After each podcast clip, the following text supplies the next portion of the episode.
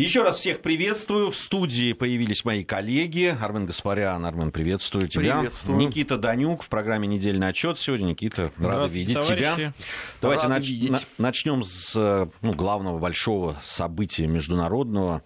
э, Саммит Большой Двадцатки, который в Буэнос-Айресе уже завершился. Э, Ну, Никита, наверное, ну, самое главное, на твой взгляд, да, итоги того, что произошло в Буэнос-Айресе, о чем писали, о чем говорили. Давай подведем вот итог этому международному крупному событию. Ну, первый момент. Э, Сам формат G20, на мой взгляд, является сейчас одной из самых главных площадок, э, в рамках которой э, 20 ведущих экономик мира задают определенный тренд, не только экономический, но и политический. Как говорили классики, политика — это сконцентрированная экономика, поэтому в условиях упадка и деградации таких э, многосторонних институтов, которые раньше отвечали за международную политику и в целом глобальную повестку, как ООН или там G7, G8 когда-то.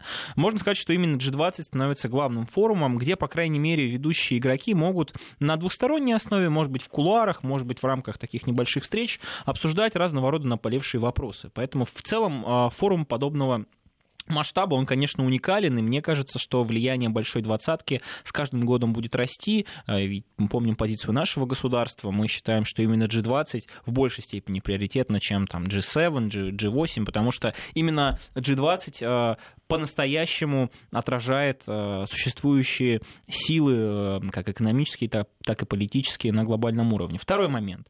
Мы знаем, что сейчас э, происходят такие разнонаправленные процессы. С одной стороны, на протяжении последних нескольких десятилетий мы видели, наблюдали процесс глобализации, процесс, при котором такие понятия, как национальный суверенитет, национальная идентичность, там, безопасность и так далее отходили на второй план. Но в- с тех пор, как э, в Белом доме кресло президента занял Дональд Трамп, он пытается всячески подорвать устоявшуюся систему международных отношений, вот эту глобальную систему, и, как мы видим, тоже пытается всеми силами переформатировать коммуникацию политическую, отдавая предпочтение как раз не таким многоформатным, да, многосторонним площадкам, а в первую очередь двухсторонним отношениям, в рамках которых он, собственно, и э, пытается создать вот эту новую глобальную политическую архитектуру.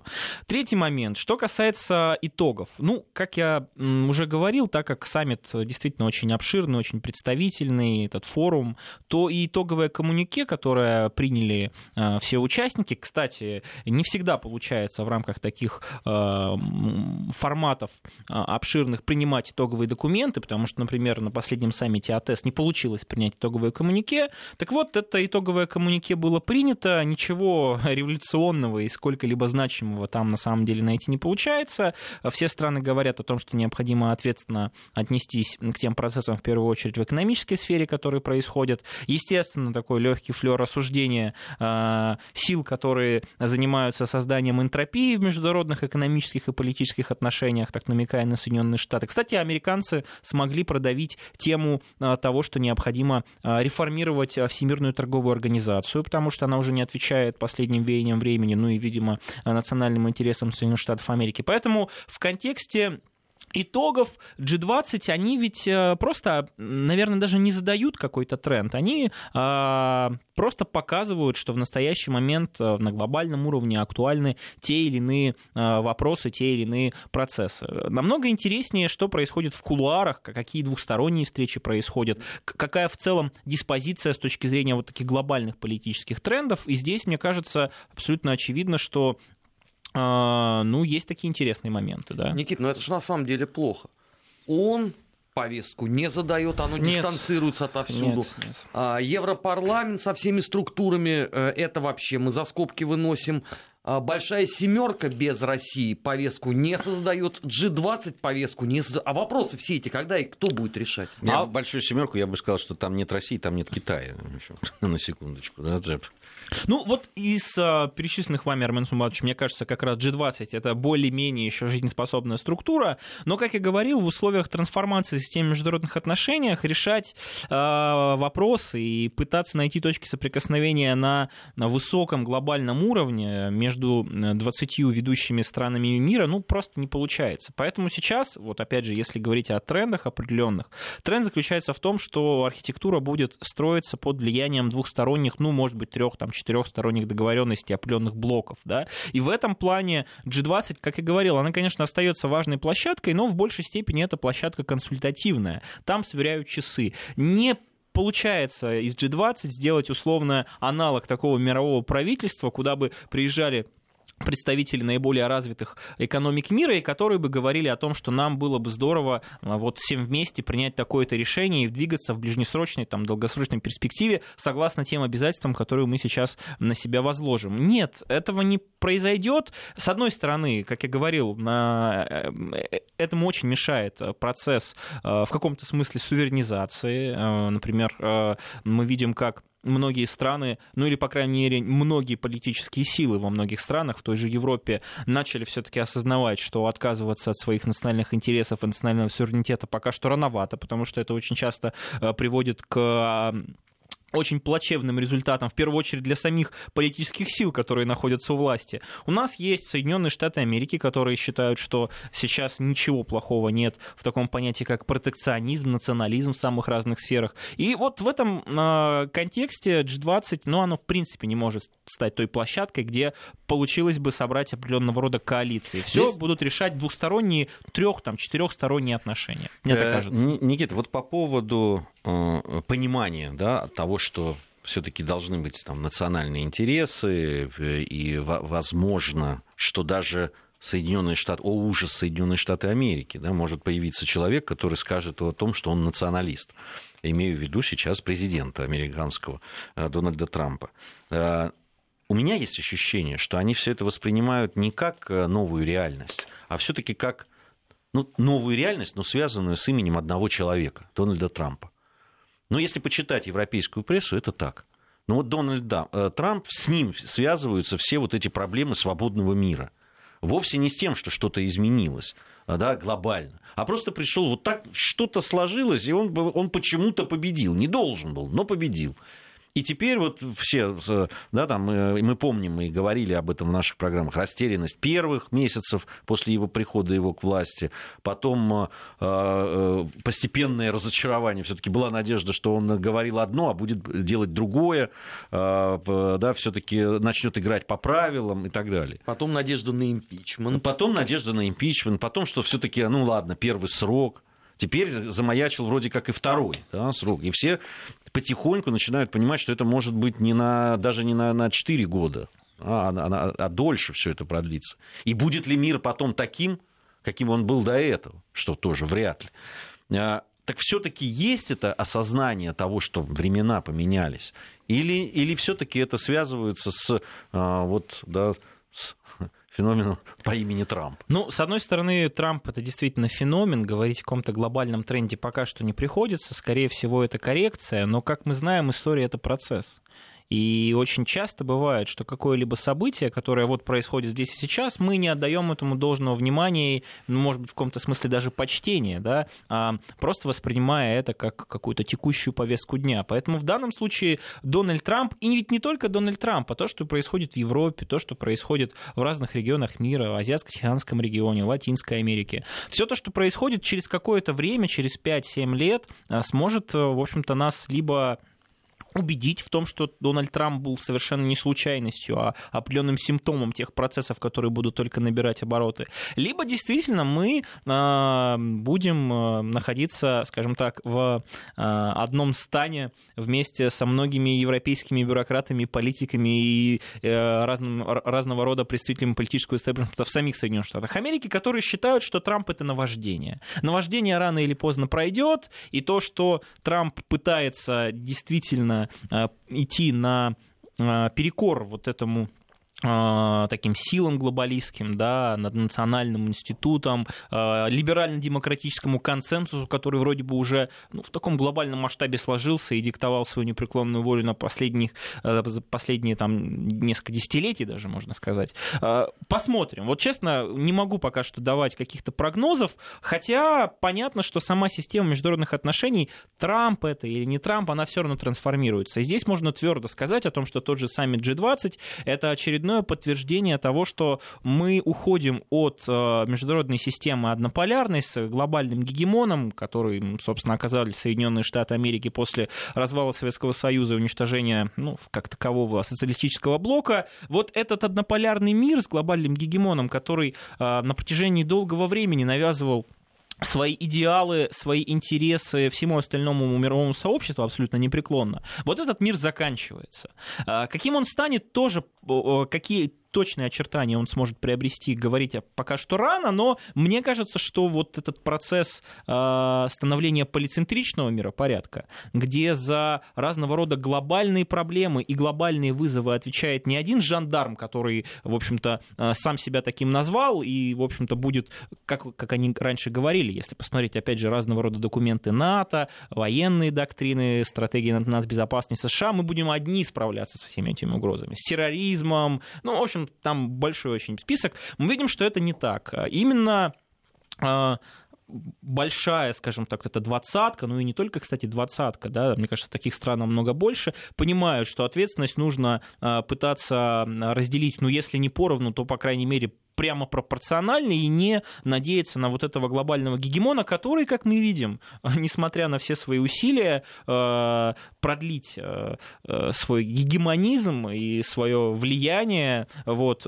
уже не справляется. Это объективно. Дональд Трамп, кстати, мне кажется, в этом плане является одним из как раз подтверждений того, что Соединенные Штаты Америки, ну, они уже просто не могут. И опять же, если посмотрим с точки зрения истории, да, вот такие большие циклы исторические, ну, любая империя и та же Пакс Американо, вот этот глобальный америк... американоцентричный мир, он ведь тоже конечен. Во что он трансформируется, пока что понять сложно, но то, что сейчас он уже находится в процессе, ну, знаете, вот э, например, э, в пассионарной теории этногенеза Льва Николаевича Гумилева описан такой этап, такой, знаете, обскурации, когда вот некогда такая мощная нация, да, она вот по влиянием вот этих пассионариев становилась одной из главных движущих сил вот на пространстве вот этом историческом, да, полотне, а потом, ну, просто в результате разного рода процессов происходит э, затухание, там, по-разному это, по-разному, скажем так, сценарии могут происходить, но сейчас вот Штаты находятся, ну, может быть, еще не в стадии обскурации, но, я думаю, совсем скоро, когда уже и сил не будет хватать,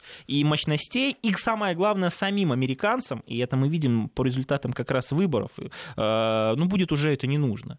Поэтому посмотрим.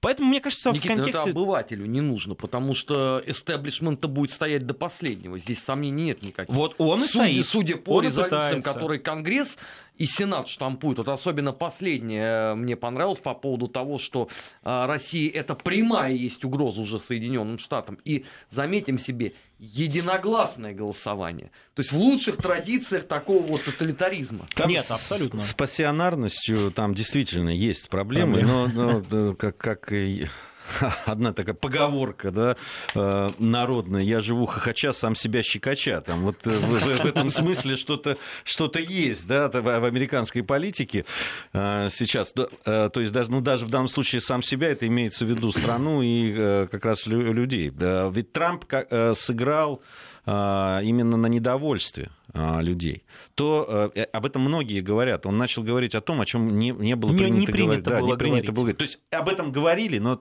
как у нас говорят, на кухне. И да? В какой, да, и в каком-то смысле он сковырнул вот эти вот проблемы, вот эти линии разлома, которые действительно существуют в американском обществе. Вот эти противоречия, которые накопились. И под э, влиянием, под грузом, я бы сказал, внутренних проблем и противоречий, которые есть в Америке, под влиянием, опять же, внешних факторов, становления новых лидеров, таких как Китай, таких как Россия, та же Европа, как мне кажется, рано или поздно она у него получится опрянуть это от сна и снять вот эти путы, вот эти вот там, евроатлантической солидарности. Вот там опять же, совсем... почти Пушкин уже. Ну да, так и есть. Под влиянием, опять же, внутренних процессов, потому что если смотреть вот так вот ну, глобально, то мы видим, что та брюссельская бюрократия, которая была плоть от плоти вот этой вот евроатлантической солидарности и ценностей, она ведь точно так же с каждым годом теряет свои позиции. Да, процесс происходит не сразу, да, этот слом происходит не мгновенно, и, и, и, и, может происходить определенная коррекция, реакция, в конце концов, да, но процесс объективен. Поэтому посмотрим. Очень интересно было бы обсудить, ну, у нас сейчас времени мало, в следующей части двусторонние вот эти встречи, которые происходили, а там есть что обсудить, потому что реакция мировой общественности на Хашоги, это, по-моему, очень показательно. Дональд Трамп, который при этом, как мне кажется, в рамках G20 сам находился в изоляции, вот, и, и прочие вещи. Ну и опять же, встреча нашего нашего лидера с тем же там, турецким президентом, с Ангелой Меркель, не встреча э, Путина и Дональда Трампа, все это именно эти вот такие двухсторонние, да, трехсторонние, четырехсторонние встречи, именно они сейчас, мне кажется, являются главными э, инструментами политической коммуникации. Вот в рамках такой глобальной структуры прийти к каким-то точкам соприкосновения, мне кажется, сейчас не представляется возможным. Ну, это вот интересная вещь. Мы э, вчера я с политологами, которые приходили с Э, нашим другом Алексеем Мухиным и с другими говорил о том, что на G20 в каком-то смысле подменяет даже двусторонние форматы. То есть, ну, э, именно там э, люди используют да, возможность да, да, да. сразу несколько таких встреч провести, потому что темы иногда очень, ну, похожи. У нас сейчас новости, после новостей продолжим. Подводим итоги. Анализируем главные события. Продолжаем нашу программу. Никита Данюк в программе «Недельный отчет». Армен Гаспарян, Гия Саралидзе также в студии. А, Никита, ты хотел подвести еще раз, вот, поговорить о саммите с точки зрения вот, двусторонних отношений. Давай это сделаем. Хотелось бы еще поговорить о, о, а, а, о закончивших втором туре президентских выборов в Грузии, а, тем более, что в эти часы там митинг прошел а, объединенной оппозиции, так называемый, даже Михаил Саакашвили выступил благодаря связи да. новым технологиям. Ну, он, признаемся честно, он это анонсировал. Всю эту неделю он говорил, что просто так он это не оставит. Вот, поэтому давайте вот в это пока такому плану будем следовать. Да, ну что касается двухсторонних встреч, мне кажется, очень важно, что как отреагировали на наследного принца Саудовской Аравии Мухаммеда бен Салмана, собственно, его коллеги. Эм, и это тоже очень хорошо показывает те двойные и тройные стандарты, которые мы обычно э, приписываем Соединенным Штатам, но, как оказалось, и просвещенная Европа, которая тоже э, является одним из главных оплотов и светочей вот этой либеральной демократии, отстаивания гражданских прав и свобод, она не внушается почему-то разговаривать, и не просто разговаривать, а, по-моему, в очень таких дружеских и э, правильных, очень крайне уважительных тонах с человеком, который действительно был замешан в подобного рода ну, трагедии, да, политическом убийстве. А, и, опять же, это, мне кажется, очень яркое свидетельство того, что в глобальной политике а, подобного рода вещи, как мораль, честность, справедливость, последовательность, в конце концов, они вообще не имеют места быть. Совершенно неважно, что ты говорил там полгода назад, несколько месяцев назад, если у тебя конкретно есть свои национальные, национальные интересы твоей страны, которые необходимо отстаивать, то ты будешь это делать. Если ты Соединенные Штаты Америки, которые заключили на 110 миллиардов долларов военный контракт с Саудовской Аравией, у тебя есть еще декларация о намерениях, там больше, чем на 300, при этом для тебя важно укрепить свои позиции в регионе Ближнего Востока, где твои позиции очень сильно стали э, ослабевать после предыдущей администрации, то ты не будешь ты как-то обвинять там, а, наследного принца в чем-то, а наоборот будешь пытаться как-то завуалировать а, разного рода вот эти провокации и свое отношение к ним. То же самое мы видим и в отношении а, Европы, которая тоже, помним, да, как там проговорился, как говорят, попал такой в конфуз небольшой Эммануэль Макрон, когда он говорил, что ты меня никогда не слушаешь, да нет, я тебя, тебя всегда слушаю. Вот, вот она реакция настоящая, прошу прощения за сленг, трушная, и вот это Европа Европы э, на то, что происходит в Саудовской Аравии. А это, кстати, на самом деле, ну, действительно было вполне ожидаемо, потому что и в Америке, и в Европе, и в нашей стране все прекрасно знают, каким иногда инструментом какими инструментами иногда пользуются власти в разных странах для того, чтобы разговаривать с теми лицами, политическими силами, которые не угодно. А у Судовской Аравии это вообще, по-моему, притча во языцах. Э, уж то, как Бен Салман еще совсем недавно заточил, пусть и в очень такой респектабельной гостинице, представителей, э, целый ряд представителей э, влиятельных саудовских семей, шейхов, а потом до того момента, пока их не раскулачил, не отпустил, ну, это, это вообще... В общем-то, по-моему, очень наглядное подтверждение. Что касается нашего президента, встретился он с главой Аргентины, встретился и с Ангелой Меркель, встретился и с э, э, Эрдоганом. Ну, здесь, в принципе, все очевидно. С Абы. С Абы, да. Э, но и, в принципе, обсуждать особо нечего. Интересно, почему он не встретился с Трампом. Понятно, что, скорее всего, в этой студии вы это уже обсуждали, но я вот здесь э, не то чтобы позволю себе не согласиться с нашим министром иностранных дел, скорее дополню. Э, да, понятно, что инцидент в Азовском море — это негативный информационный фон, очередной элемент этой антироссийской информационной кампании, которую не получилось, конечно, раскрутить на полную мощность, потому что э, блестящие действия наших пограничных служб ФСБ, они действительно смогли нивелировать вот этот потенциал этой провокации, которую пытались в очередной раз э, повесить э, в качестве вины на российскую сторону. Но ведь у Дональда Трампа, как мы знаем, внутри Соединенных Штатов Америки тоже сейчас большие проблемы. Вот эти показания его адвоката по поводу все-таки э, переговоров там с разного рода представителями нашего государства, там и Песковым и так далее, и Агаларовым по поводу бизнес-проектов. Трамптаун ну вот, возник да, отдельным да, пунктом. Да. Такой помимо, сюрприз помимо всего России. прочего, на это накладывается то, что в Палате представителей сейчас большинство у демократов, а именно в Палате представителей можно инициировать разного рода расследования и вбрасывать в информационное пространство вот эти тезисы по поводу связи Дональда Трампа с Кремлем и так далее. Поэтому Дональд Трамп как был э, несостоятелен с точки зрения внешнеполитической субъектности, так он, собственно, и остался, а может быть, даже еще больше у него пут таких, знаете, которые его связывают, появилось. Поэтому э, вот это тоже очень важный момент. Я уж не говорю об отсутствии как таковой повестки. Вот у нас была повестка повестка G20. Она в первую очередь касалась международной торговли, инвестиций, э, понимания того, что необходимо сохранить э, стабильный экономический рост и далее по списку. А повестка российско-американских отношений сводится, как мне кажется, да, я, конечно, могу ошибаться, только к тому, что есть крайне важные проблемы в контексте глобальной безопасности и стратегической стабильности. Это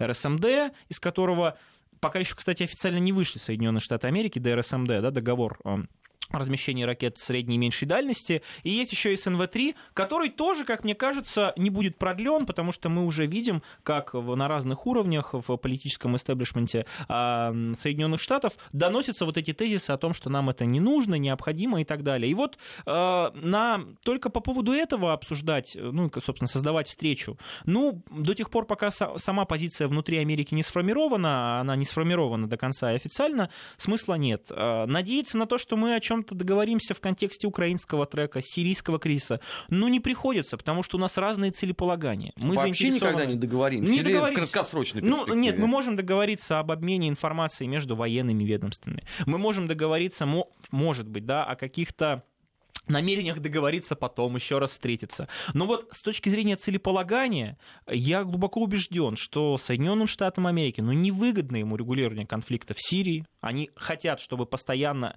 этот э, очаг нестабильности сохранялся. Это точка входа. Точно так же им невыгодно на, оказывать давление на Киев для того, чтобы он хоть что-то сделал в контексте реализации Минских соглашений, потому что им важно, чтобы Украина полыхала и использовать ее тоже в своих геополитических и военных интересах. И на этом фоне, ну и, собственно, это и давление на Европу, и на этом фоне рассчитывать на то, что наши президенты встретятся, ну, они могут встретиться, они могут поговорить, но с точки зрения повестки, которая бы реально могла бы предоставить какой-то, ну, я даже не побоюсь этого слова, прорывное соглашение, какой-то прорывной шаг, ну, не приходится этого делать. Мне кажется, такая ситуация, кстати, сохранится чуть ли не до следующих президентских выборов в Соединенных Штатах Америки. Здесь... Следующий, который после Трампа, после 8 Нет, лет, ну, или вот, вот нынешний? Вот, вот, вот эти ближайшие года. два года, я имею в виду. А, здесь вот еще какая вещь, на мой взгляд, очень серьезная. А, дело в том, что уж в угоду внутренних ли каких-то да, там, а, проблем внутриполитической борьбе американской, либо в каких-то других целях. Но Соединенные Штаты Америки совершенно очевидно, э, ее политический истеблишмент, причем что республиканцы, что демократы, назначили Россию виновницей во всех да, там, ужасах, которые сейчас происходят на земном шаре, да, начиная от вмешательства в их э, внутренние дела, выборы там, и так далее. Не, ну все-таки не во всех. Саудовского журналиста не мы. Ну, это, Пока, это, по крайней ну, мере. это подожди еще. Ты очень, наверное, Да, сейчас и в Париже тоже не мы пока. тоже пока вот ты спешишь очень там, там, а, вот там и, и все ну на- вешают сейчас все да там Россия понятно виновата во всех абсолютно там и во вмешательствах э, в, во внутренние дела и выборы начиная от Соединенных Штатов Америки заканчивая Эстонией там местные выборы да были по-моему Муниципальные. а, муниципальные, в которые мы вмешались со страшной силой. Вот, э, ужасы химических атак, э, э, значит, Украина и так далее, и так далее, да, там далее по списку. Когда ты назначаешь а, вот таким врагом, да, когда ты его ставишь на первое место фактически, когда ты определяешь вот эту ось зла, да, там от Северной Кореи через Иран и в Россию, ну, а, для того, чтобы дать назад, нужны какие-то основания должна либо должен там рухнуть Советский Союз, да, и, и признать, что да, там у них началась перестройка, там это, и поэтому мы сейчас с ними будем по-другому разговаривать. Либо еще что-то должно произойти. Здесь есть определенная инерция политическая. Ты не можешь в какой-то ме- момент остановиться и сказать, ребята, хватит, потому что это слишком далеко может зайти. Тебе для этого нужны очень серьезные аргументы и время, главное. А мне, и, и поэтому мне кажется, что ожидать каких-то, даже вот с этой точки зрения, не прагматически. Абсолютно справедливо. Это даже а, не инерция, это, мне кажется, скрепа. Это скрепа внутренней политики удивительным образом. Вот нынешний антироссийский консенсус американских элит, он абсолютно с вами согласен, Гея, он ведь на 100% состоит из республиканцев, и из демократов. Да, там есть еще вменяемая часть людей, которая, к сожалению, не оказывает влияния на такие принятия политических решений, которые говорят о том, что нет, ребят, ну надо договариваться. Без России, без конструктивного диалога будет сложно. Но в году, опять же, вот этим внутренним обстоятельствам, постоянной информационной кампании, постоянным обвинением нашей страны во всех грехах, действительно нажать на стоп и как-то создать нормальную пространство для переговорную площадку, конечно, не получится. Поэтому э, я согласен, и это, кстати, подтверждает мои слова о том, что в ближайшие два года, ну уж точно, э, ну ничего хорошего не ждет. Да, встретятся, вот мы постоянно же обсуждаем, встретятся, что будут обсуждать.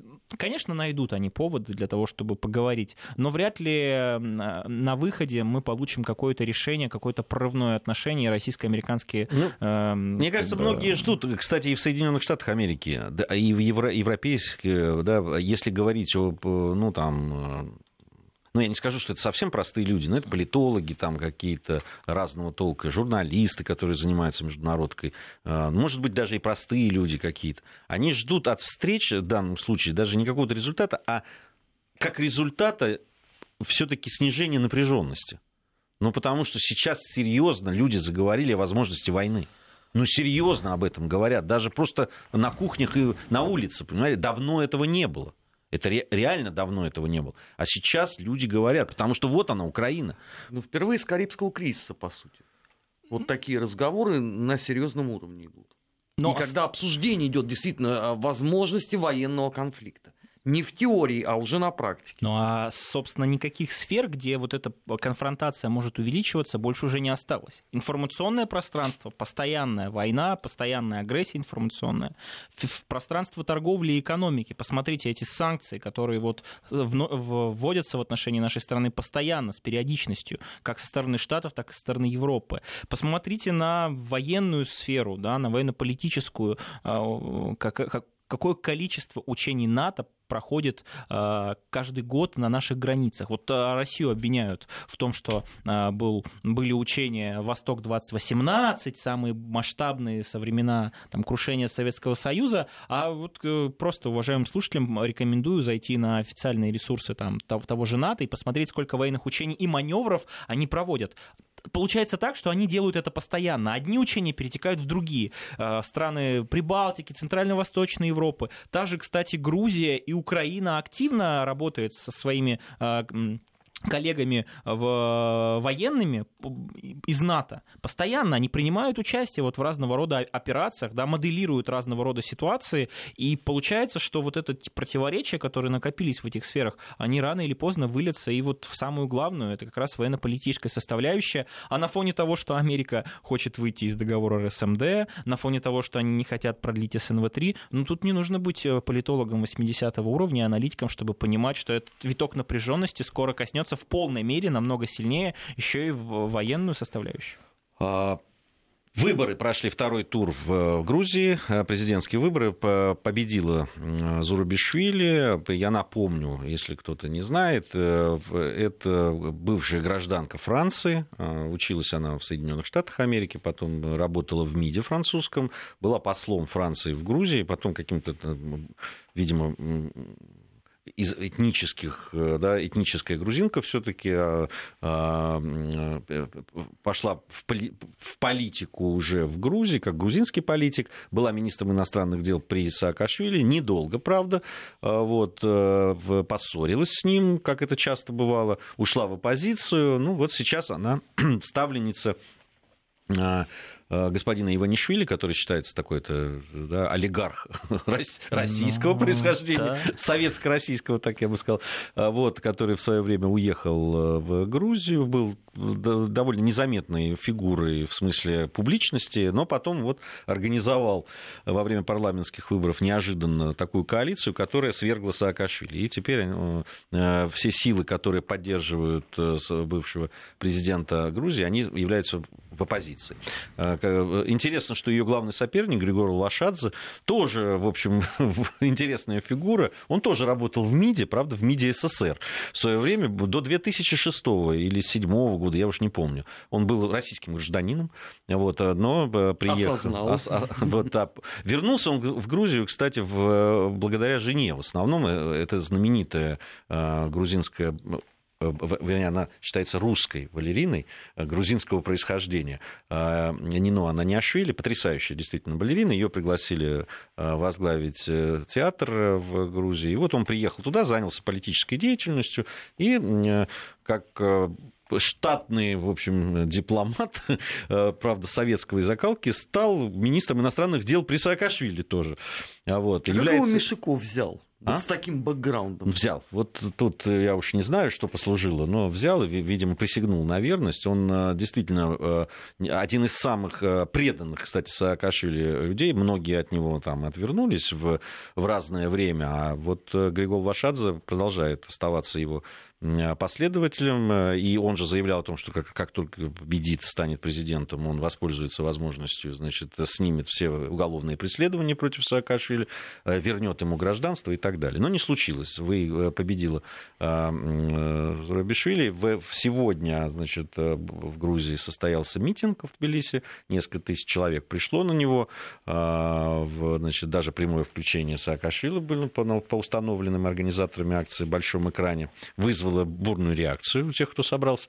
Надо сказать, что оппозиция собрала сейчас все, что может собрать. То есть туда, насколько я знаю, а, и а, из регионов э, свезли людей на этот митинг, э, чтобы воспользоваться вот этим э, возможностью такой относительного успеха, потому что все-таки второй тур произошел, все-таки не такой большой разрыв между кандидатами, и там воспряли, конечно, духом, э, мишисты, как их называют, а вот, и на фоне, в общем, серьезных проблем социально-экономических в Грузии и э, усталости людей уже от власти, которая много обещала, но мало чего сделала, вот э, там этот митинг прошел. Требования у них такие, они там объявили бессрочный, вот э, этот э, митинг, который там сейчас в центре города проходит, значит, они требуют, ультиматум предъявили, значит, требуют они до 16 декабря, день, когда должна пройти инаугурация избранного президента, объявить о досрочных парламентских выборах. Напомню, парламентские выборы должны пройти только в 2020 году.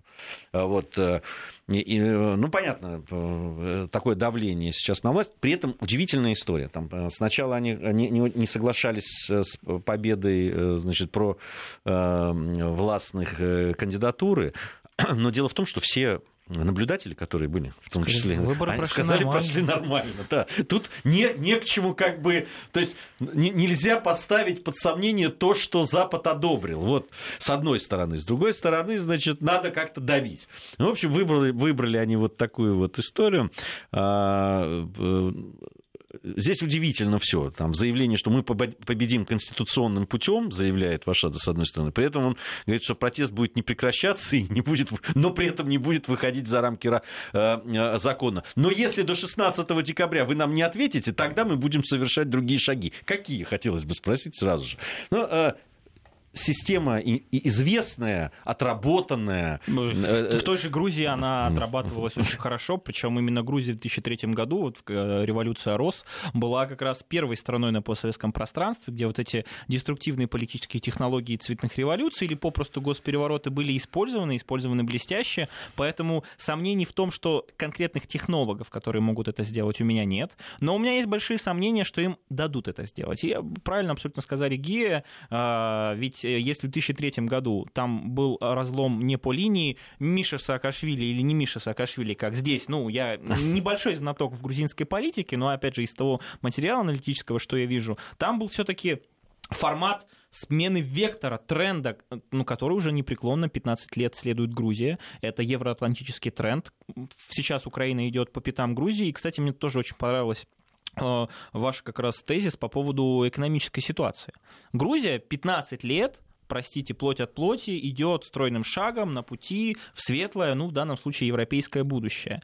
А, мне бы очень хотелось, чтобы они достигли этой цели, чтобы действительно экономика Грузии, в первую очередь население, я с большой теплотой отношусь к э, грузинам, а, процветала. Но что-то этого не видно. Это, к слову, о целеполагании, да, о том, что можно заявить как, там, какие-то золотые горы пообещать, а в итоге спустя 15 лет, когда, в общем-то, мне кажется, можно уже подводить итоги, как я знаю, многие действительно вещи в Грузии стали лучше, и действительно есть сферы, где поменялись в том числе и отношения общественные, и менталитет в каком-то смысле. Но с точки зрения конкретной ситуации, роста экономики, благосостояния, ну, Видимо, еще там даже бы уникальная вещь. Там есть рост экономики. Действительно, в основном он как раз связан с туристической сферой, mm-hmm. сферой обслуживания, с сопутствующими, да, там это сельское хозяйство uh-huh. и так далее.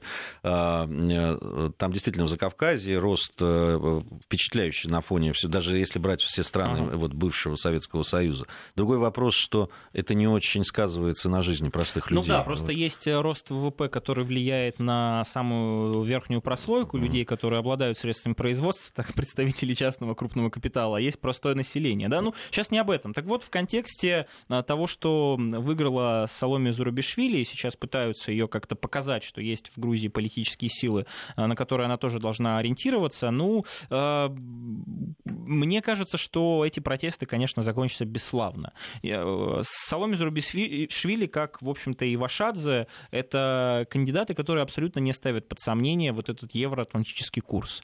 А в условиях, когда Запад уже поздравил э, избранного президента, который, кстати, если я не ошибаюсь, с точки зрения политической системы Грузии, президент немного решает. Да, решает ну, в основном парламент. Республика. А с 2021 года, если не ошибаюсь, Даже вообще, не будут выбирать. вообще не будут выбирать. Да. Поэтому в данном случае здесь нету какого-то Рубикона, да, точки невозврата. Ну, будет Соломе Зарубишвили, ничего сильно не поменяется. Поэтому с... здесь э, как бы это, видимо, внутренние грузинские разборки политические, которые связаны с вопросами, которые я лично ну, просто не знаю и не в курсе. Спасибо большое, Никита Данюк. Это была программа «Недельный отчет». Спасибо, друзья. Спасибо.